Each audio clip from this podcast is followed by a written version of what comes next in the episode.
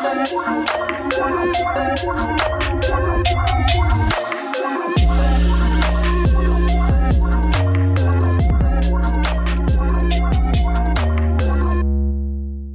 und herzlich willkommen zu Schwarz auf Gelb, Menschenrechte auf der gelben Couch, eurem Amnesty International Austria Podcast. Mein Name ist Valerie. Und ich bin Sophie. So, jetzt müssen wir ganz kurz reden, Wally. Geht's dir auch so?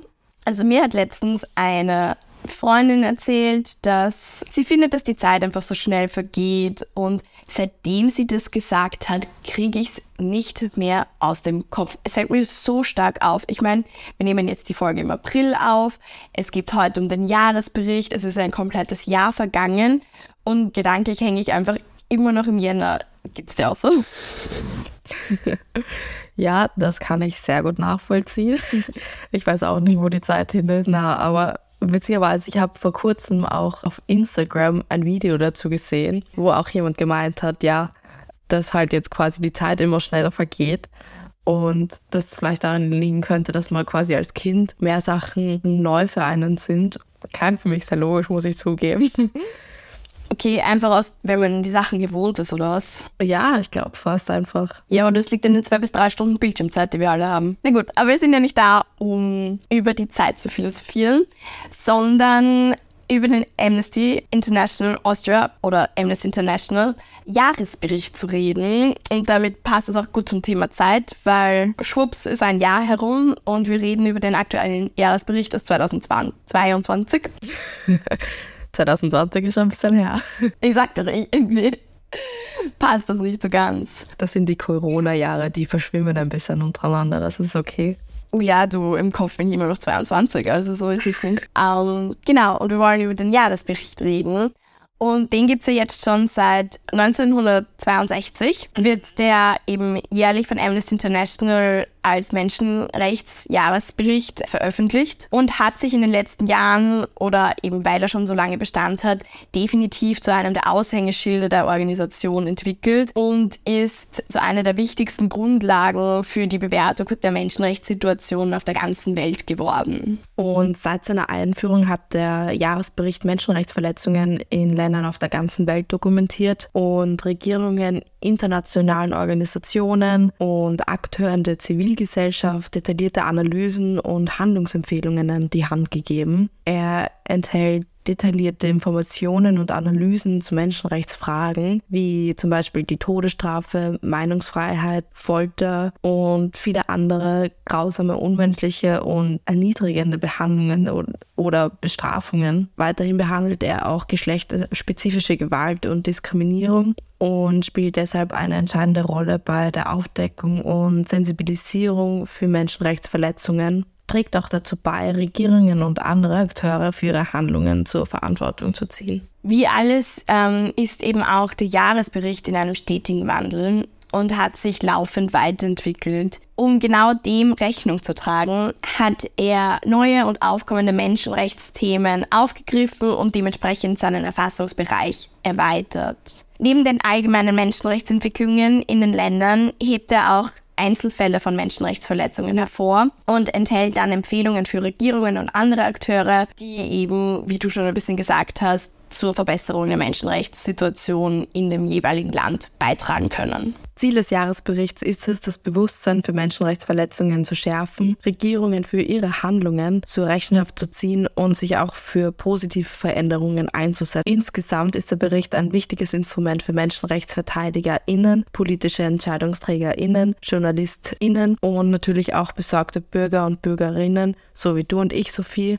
die sich auch über den Stand der Menschenrechte in der Welt informieren und Maßnahmen zur Förderung und zum Schutz dieser Grundrechte ergreifen wollen. Genau, und wie wird denn jetzt so ein Menschenrechtsbericht eigentlich erstellt? Also es gibt für das jeweilige Land in der Regel ein Team von Forscherinnen und Expertinnen, die diesen Bericht erstellen, immer unter der Leitung des regionalen Amnesty International Büros. Dafür führt das Team dann über das ganze Jahr dauernde und umfangreiche Recherchen und Analysen der Menschenrechtssituation durch und stützt sich dabei auf eine Vielzahl von Quellen wie etwa Medienberichte, offizielle Regierungsdokumente, Interviews mit Menschenrechtsverteidigerinnen und und natürlich zivilgesellschaftlichen Organisationen, aber auch Einzelpersonen, die beispielsweise von Menschenrechtsverletzungen betroffen sind. Im Anschluss daran wird der Bericht dann von den leitenden MitarbeiterInnen von Amnesty International geprüft und genehmigt, bevor er dann veröffentlicht wird. Wie jedes Jahr gibt es eben auch für 2022 wieder einen Bericht zur Situation in Österreich und wir wollten kurz ein paar Themen anschneiden. Die Wally wird aber dann natürlich im Interview noch tiefergehend auf den Jahresbericht für Österreich eingehen. Als erstes wollten wir, weil es aktuell eben auch sehr passend ist, über die freie Meinungsäußerungssituation in Österreich reden. Laut dem Bericht für 2022 ist das jedenfalls etwas, was in Österreich beobachtet werden muss. Gerade auch passend dazu mit dem Einzelfallbeispiel rund um Julian H., der keine unwesentliche Rolle bei der Aufdeckung der Ibiza-Affäre ähm, gespielt hat und kurze Zeit später verhaftet und verurteilt wurde aus einem offiziell nicht mit der Aufdeckung der Ibiza-Affäre zusammenhängenden Grund natürlich aber unter der Hand wird ein bisschen gemunkelt, dass es doch darum ging, ihn mundtot zu machen. Und das weist einfach auch auf ein globaleres Problem hin, das einen mangelnden Schutz von sogenannten WhistleblowerInnen aufdeckt. Dabei geht es eben um Menschen, die in einer Organisation beispielsweise oder einfach aufgrund von anderen Gründen zu einem bestimmten Wissen kommen, weil sie in einer gewissen Position sind und dieses Wissen dann also nutzen, um auf Missstände innerhalb von eben beispielsweise Organisationen hinzuweisen. Bekannte Beispiele sind etwa auch Julian Assange und Edward Snowden. Und ja, wie gesagt, sowohl in Österreich als auch im internationalen Vergleich ist der mangelnde Schutz von sogenannten Whistleblowerinnen ein Problem, das sicher auch dazu führt, dass die freie Meinungsäußerung eingeschränkt ist. Weiter geht es natürlich auch mit der allgemeinen sozialen Sicherheit. 2022 wurde im Juni die Härtefallklausel eingeführt für in Österreich lebende ausländische Staatsangehörige, die dann dazu geführt hat, dass viele Menschen, die in Einrichtungen der Wohnungslosenhilfe oder in Frauenhäusern leben oder beziehungsweise gelebt haben, vollen Bezug der sozialen Hilfe erteilt bekommen haben. Trotzdem ist es weiterhin so, dass zahlreiche Menschen keinen Zugang zu einer angemessenen Sozialhilfe bekommen und das ist definitiv was, was man in Zukunft weiterhin beobachten sollte. Wie man sieht, gab es negative als auch positive Veränderungen im Jahr 2022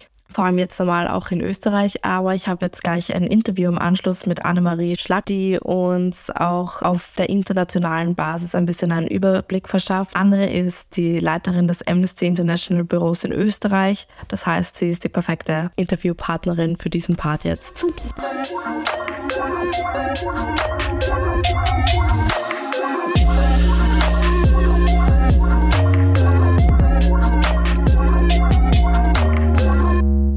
und herzlich willkommen zurück. Anne, du warst ja schon mal bei uns, aber auch für die neuen Zuhörer würdest du dich vielleicht einmal ganz kurz vorstellen, wer du bist und was du machst. Gerne. Hallo, mein Name ist Anne Schlack. Ich bin Geschäftsführerin von Amnesty International Österreich. So, würdest du uns vielleicht erzählen, was genau der Jahresbericht eigentlich ist? Genau, ja, Amnesty International veröffentlicht jedes Jahr einen sogenannten Jahresbericht. Äh, da geht es dann immer darum, dass wir uns viele Länder weltweit anschauen, dieses Mal waren es 156 Länder und wir schauen eben, was hat sich zu den Menschenrechten in diesen Ländern, darunter auch Österreich, getan. Klingt sehr spannend. Und wie schaut es eigentlich generell mit den Menschenrechten aus, auf zum Beispiel jetzt mal internationaler Ebene? Mhm. Ja, ähm, diese 156 Länder sind eigentlich natürlich auch sehr verschieden. Mhm. Aber was wir als Trend beobachten und was uns sehr besorgt, ist, dass jetzt durch den Angriffskrieg Russlands gegen die Ukraine wir hier erleben einen massiven Verstoß gegen Menschenrechte, Kriegsverbrechen. Und das ist wirklich etwas in der neueren Zeit, das natürlich insgesamt für die Menschenrechte einen großen Rückschritt bedeutet. Auf der anderen Seite muss man aber auch positiv hervorheben, dass die internationale Staatengemeinschaft hier wirklich entschlossen aufgetreten ist. Und wir haben hier erlebt eine große Solidarität. Wir haben erlebt einen Strafbefehl des Internationalen Strafgerichtshofs gegen Putin. Also die Staatengemeinschaft hat uns auch gezeigt, was eigentlich möglich wäre, wenn sie denn nur will. Aber leider will sie eben nicht in allen Fällen, wie man auch ähm, an anderen Beispielen, zum Beispiel in China sieht. Würdest du uns vielleicht gleich ein bisschen näher über China erzählen? Also China ist natürlich immer so ein spezielles Kapitel im Jahresbericht. Wir beobachten und dokumentieren in China massive Verstöße gegen Menschenrechte. Mhm. Zum Beispiel Todesstrafe. China ist ja eines der Länder, die die meisten Hinrichtungen noch immer vollzieht. Wir wissen eigentlich gar nicht genau, wie viele. Wir dokumentieren die, von denen wir wissen, aber wir glauben, dass es an die Tausend, über Tausende sind, die hier hingerichtet werden. Wir beobachten auch, dass China massiv gegen Minderheiten vorgeht, mhm. zum Beispiel gegen die Uiguren und hier auch ähm, so, so eine Art Lager, also ein Umerziehungslager auch errichtet hat. Und hier, das ist genauso ein Fall, wie ich vorher gemeint habe, da reagiert eben die Staatengemeinschaft viel zu zögerlich.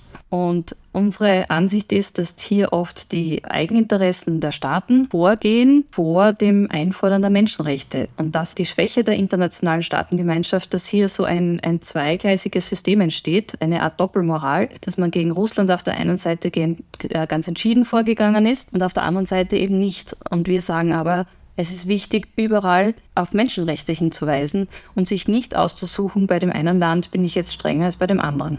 Und was würdest du sagen, wären konkrete Punkte, um das Ganze zu verbessern? Ähm, auf der einen Seite gibt es natürlich jetzt Methoden, auf Menschenrechtsverstöße hinzuweisen. Die Menschenrechtskonvention wird heuer auch 75 Jahre alt. Wahnsinn, okay. Ja, genau. Das ist eigentlich auch ein Grund zu feiern, weil, wenn wir uns kurz erinnern, nach dem Zweiten Weltkrieg, der wirklich unglaubliches Leid über die Menschen gebracht hat, haben sich die Staaten ja damals gesagt, nie mehr wieder.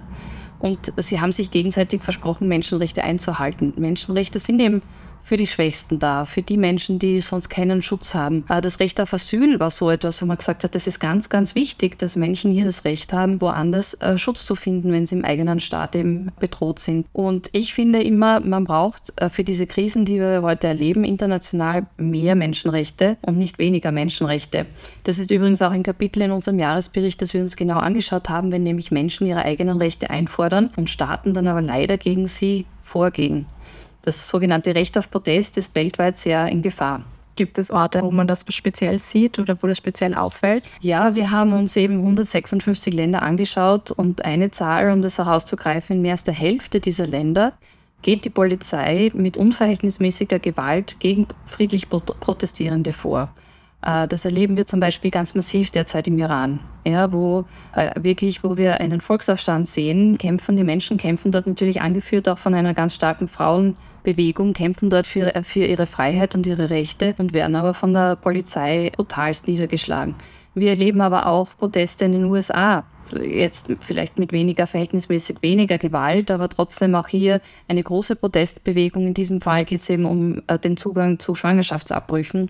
In den USA haben wir letztes Jahr erlebt, dass hier der, das Höchstgericht den Zugang auf Schwangerschaftsabbrüche aufgehoben hat. Weltweit ist aber trotzdem der Trend da, dieser Raum für Menschen, für ihre Rechte zu kämpfen, wird insgesamt kleiner. Und das ist ein Trend, den wir leider sehen müssen und wo wir sagen, Staaten müssen hier dafür sorgen, dass Menschen friedlich für ihre Meinung auf die Straße gehen dürfen. Zurück zum Frauenthema. Was würdest du sagen, wären da Probleme, die noch mit eingehen, wenn man zum Beispiel nicht die Möglichkeit hat auf einen Schwangerschaftsabbruch?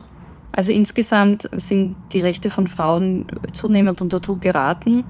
Ähm, USA haben wir ja schon kurz gehört, aber man braucht gar nicht so weit schauen. Auch in Polen ist eben das Recht auf ähm, Selbstbestimmung jetzt sehr unter Beschuss geraten. Wir haben hier erst vor kurzem einen Fall von einer Aktivistin verfolgt, die, ein, die eine Strafe dafür bekommen hat, dass sie geholfen hat, Abtreibungsbillen zu besorgen. Also das sind schon so Rückschritte auch für Frauenrechte, die, die mich persönlich auch sehr besorgt stimmen, weil wir sehen halt, dass hier Staaten immer wieder Kontrolle ausüben wollen über Mädchen und Frauen.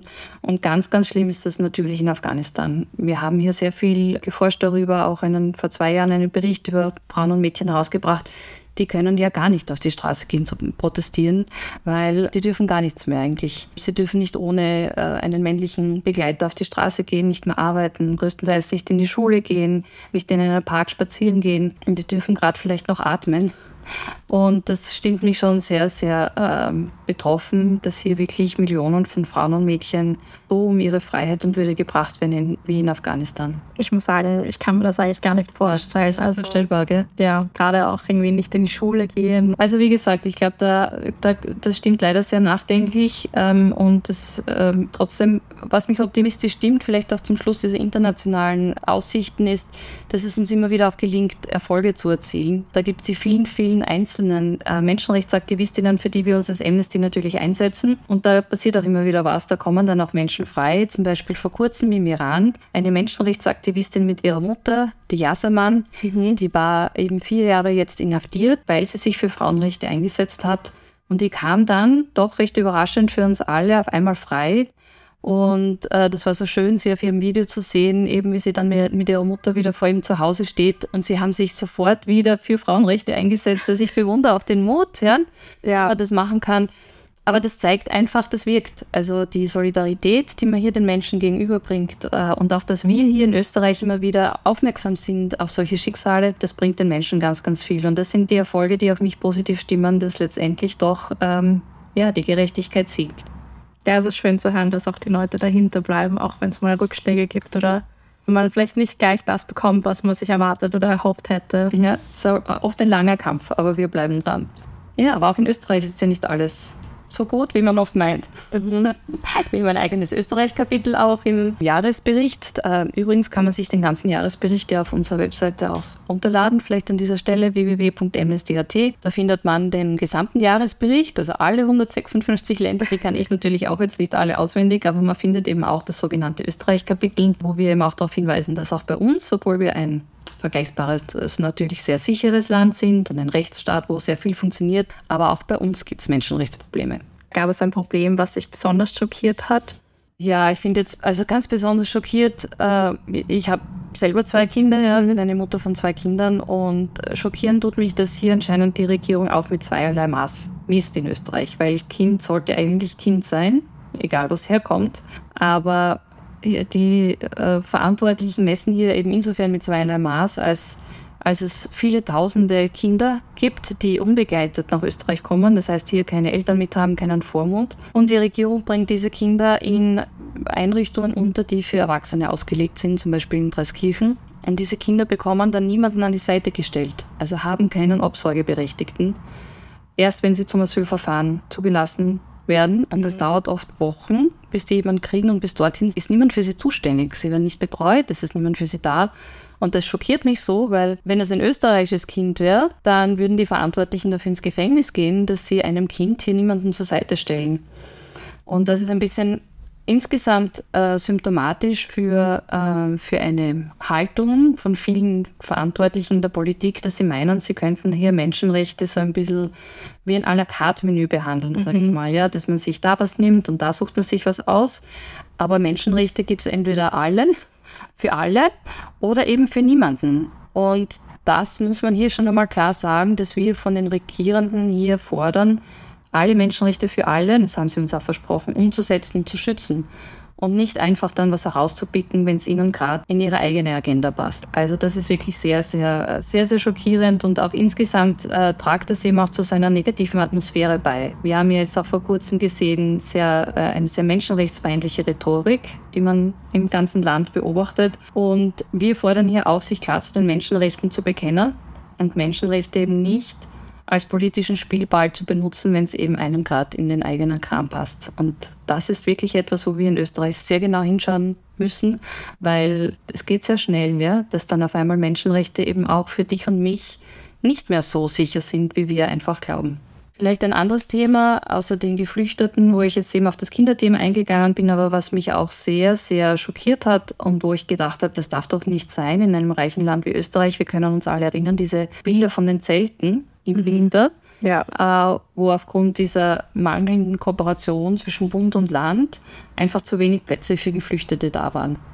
Und das ist auch so eine Doppelmoral, wie ich es vorher gesagt habe. Auf der einen Seite schaffen wir es, 90.000 Geflüchtete aus der Ukraine bei uns aufzunehmen. Großartig. Ja, äh, die Zivilgesellschaft wirklich war wieder da und es ist so viel möglich gewesen. Die EU hat diese Massenzuströmsrichtlinie umgesetzt, hat gesagt, wir machen Türe und Toren auf. Das war möglich, weil der Wille da war. Und auf der anderen Seite werden dann Menschen, die ebenso vor, vor Bomben und vor Krieg fliehen, aus Syrien oder auf, aus Afghanistan, denen sagt man dann, sorry, aber für euch sind die Türen zu. Und ich denke mir, Mensch ist Mensch, Bombe ist Bombe, die machen keinen Unterschied. Ja. Und da wird auch so mit äh, zweierlei Maß gemessen. Und ich möchte mich nicht gewöhnen an die Bilder von Menschen in unbeheizten Zelten oder Menschen, die in überfüllten Quartieren sitzen und unzureichende Grundversorgung haben. Das, äh, denke ich mir, das darf einfach nicht normal sein und in, in einem Land wie Österreich ist das äh, unvorstellbar, dass wir sowas zulassen. Das stimmt. Vor allem, es gibt ja auch nicht nur unbeheizte Zelte, sondern auch viele Menschen auch in Österreich, die obdachlos sind und auf der Straße wohnen müssen. Ähm, was für Probleme siehst du hier gerade zurzeit oder vielleicht auch positive Seiten, die sich verändert haben im Jahr? Ja, du, du sprichst ganz was Wichtiges an, nämlich auch die sogenannten sozialen Rechte, die wir ja auch alle haben. Das Recht auf soziale Sicherheit, das Recht auf eine angemessene Wohnung.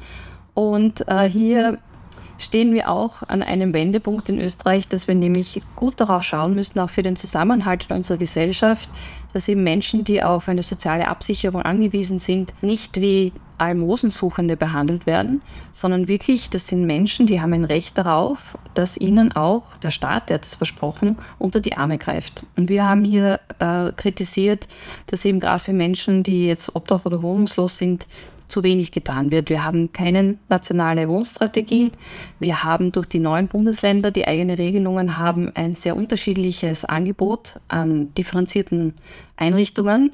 Ähm, in einem Bundesland, wenn du zum Beispiel als Frau obdachlos wirst, hast du vielleicht eine, äh, eine Einrichtung, die speziell für Frauen da ist, in einem anderen Bundesland nicht. Also äh, das ist wie ein Glücksspiel. Du drehst am, am Glücksrad und dann kommt raus, ja, Glück gehabt, du hast ein Angebot oder du bist woanders und du hast kein, kein passendes Angebot. Und da gibt es sehr, sehr viele Barrieren in Österreich, auf Bürokratie, sprachliche Barrieren. Also es wird den Menschen sehr schwer gemacht, eigentlich hier zu ihrem Recht zu kommen. Und das kritisieren wir doch sehr stark. Äh, soziale Rechte sind auch hier in Österreich nicht im Verfassungsrang. Eigentlich das letzte Land in der EU, die das nicht haben. Und dadurch macht es das eben auch sehr schwierig für Menschen, die Rechte wieder einzufordern. Sie können eben bei uns nicht eingeklagt werden. Glaubst du, was könnte der Grund sein, dass Österreich da das einzige Land ist in der EU, also ich höre oft das Argument, dass das nicht möglich sei. Also Hausnummer, wir haben jetzt 20.000 Menschen, die obdachlos sind. Ich meine, es ist möglich, äh, wo der politische Wille ist, ist auch ein Weg. Wie wir auch gesehen haben bei den Geflüchteten, ja, es ist, es ist sehr viel möglich und ich mag mir einfach nicht einreden lassen, dass was nicht möglich ist. Sondern ich würde echt den Verantwortlichen unterstellen, dass sie halt nicht wollen. Äh, mich macht auch wirklich wütend die Art, wie hier mit Sozialhilfe umgegangen wird, dass wir hier ein Sozialhilfegrundsatzgesetz haben in Österreich, das Maximalbeiträge, also Maximalbeiträge vorschreibt, nicht Mindestbeiträge. Und diese Mindest, äh, diese Maximalbeiträge liegen unter der Armutsgrenze. Und das ist schon ein Wink von der Politik, die eben ganz äh, massiv, die sagen uns einfach, wir wollen nicht. Ja, wir, wir wollen, dass Sozialhilfeempfänger, Empfängerinnen sich hier wie Bürger zweiter Klasse vorkommen. Wir wollen das ihnen so schwierig wie möglich machen, weil umgekehrt ein Menschenrechtsansatz schaut, schaut anders aus, sondern ein Menschenrechtsansatz sagt, okay, als Staat habe ich versprochen, für alle Menschen soziale Sicherheit äh, zu bieten. Wie kann ich das machen? Dann, also mit einem Menschenrechtsansatz würde so ein Gesetz nie rauskommen. Und das werden wir auch weiterhin noch massiv kritisieren und da hoffen wir doch, dass die Politik sich in der nächsten Zeit wieder umbesinnt und Menschenrechte Basis, zur Basis ihres politischen Handelns machen und nicht, ich würde mal sagen, nicht andere Eigeninteressen. Wir haben es jetzt eh auch, äh, schon öfter besprochen, es war auch vor kurzem in der Presse, aber es ist so ein, wie soll ich sagen, so ein wichtiges Thema für mich, weil es uns auch alle potenziell betreffen kann.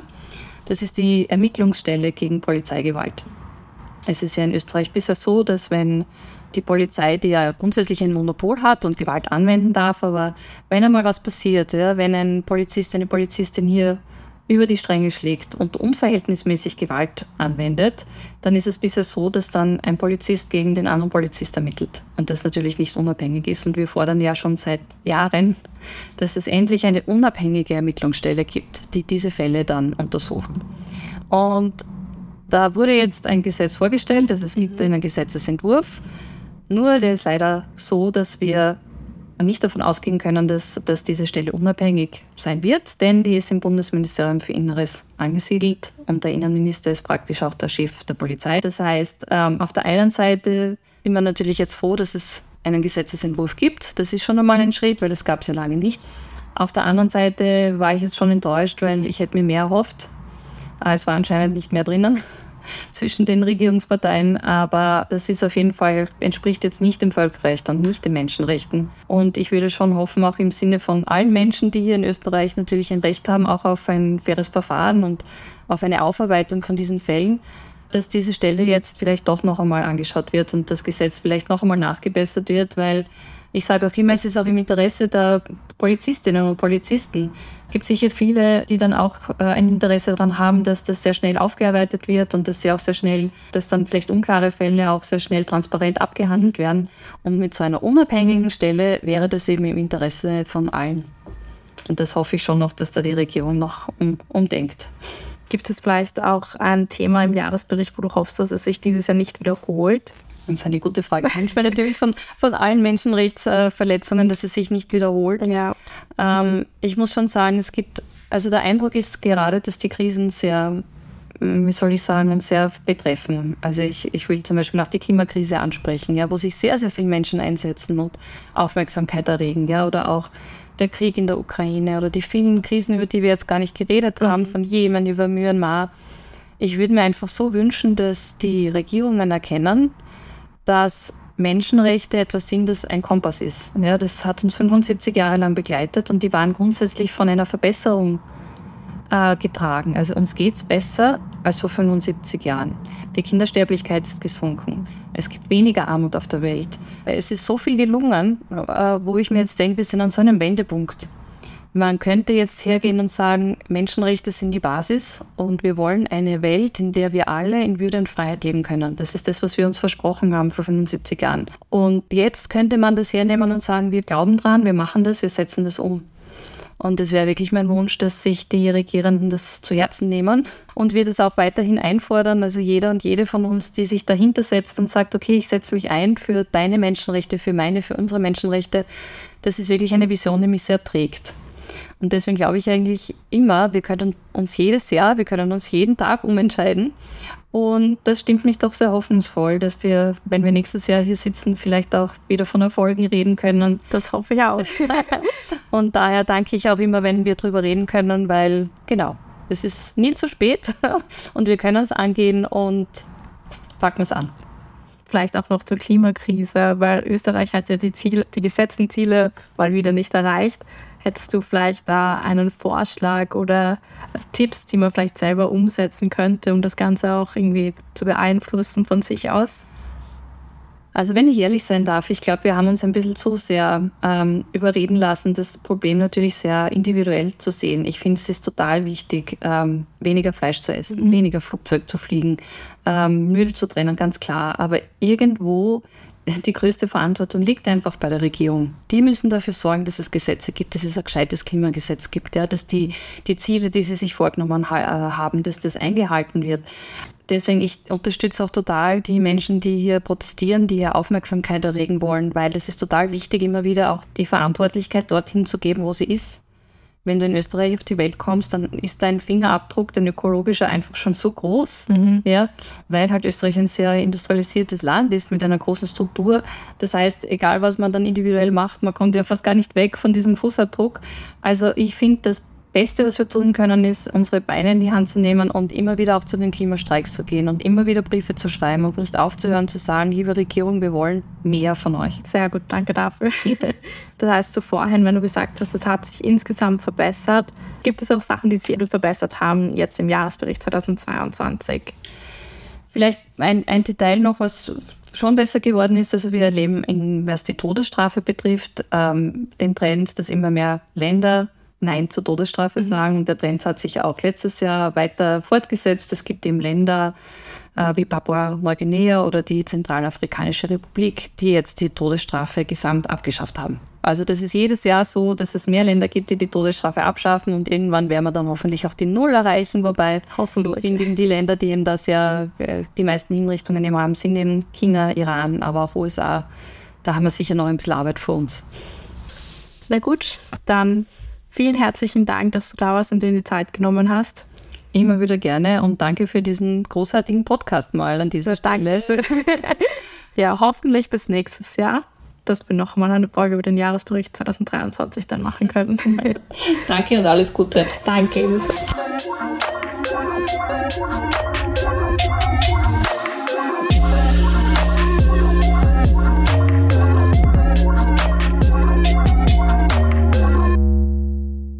Danke, dass ihr heute zugehört habt. Details und Quellen findet ihr wie immer verlinkt in unseren Shownotes. Und falls ihr noch Fragen, Anmerkungen oder Themenvorschläge habt, schreibt uns natürlich wie immer gerne an podcast.amnesty.at. Also bis zum nächsten Mal auf der gelben Couch.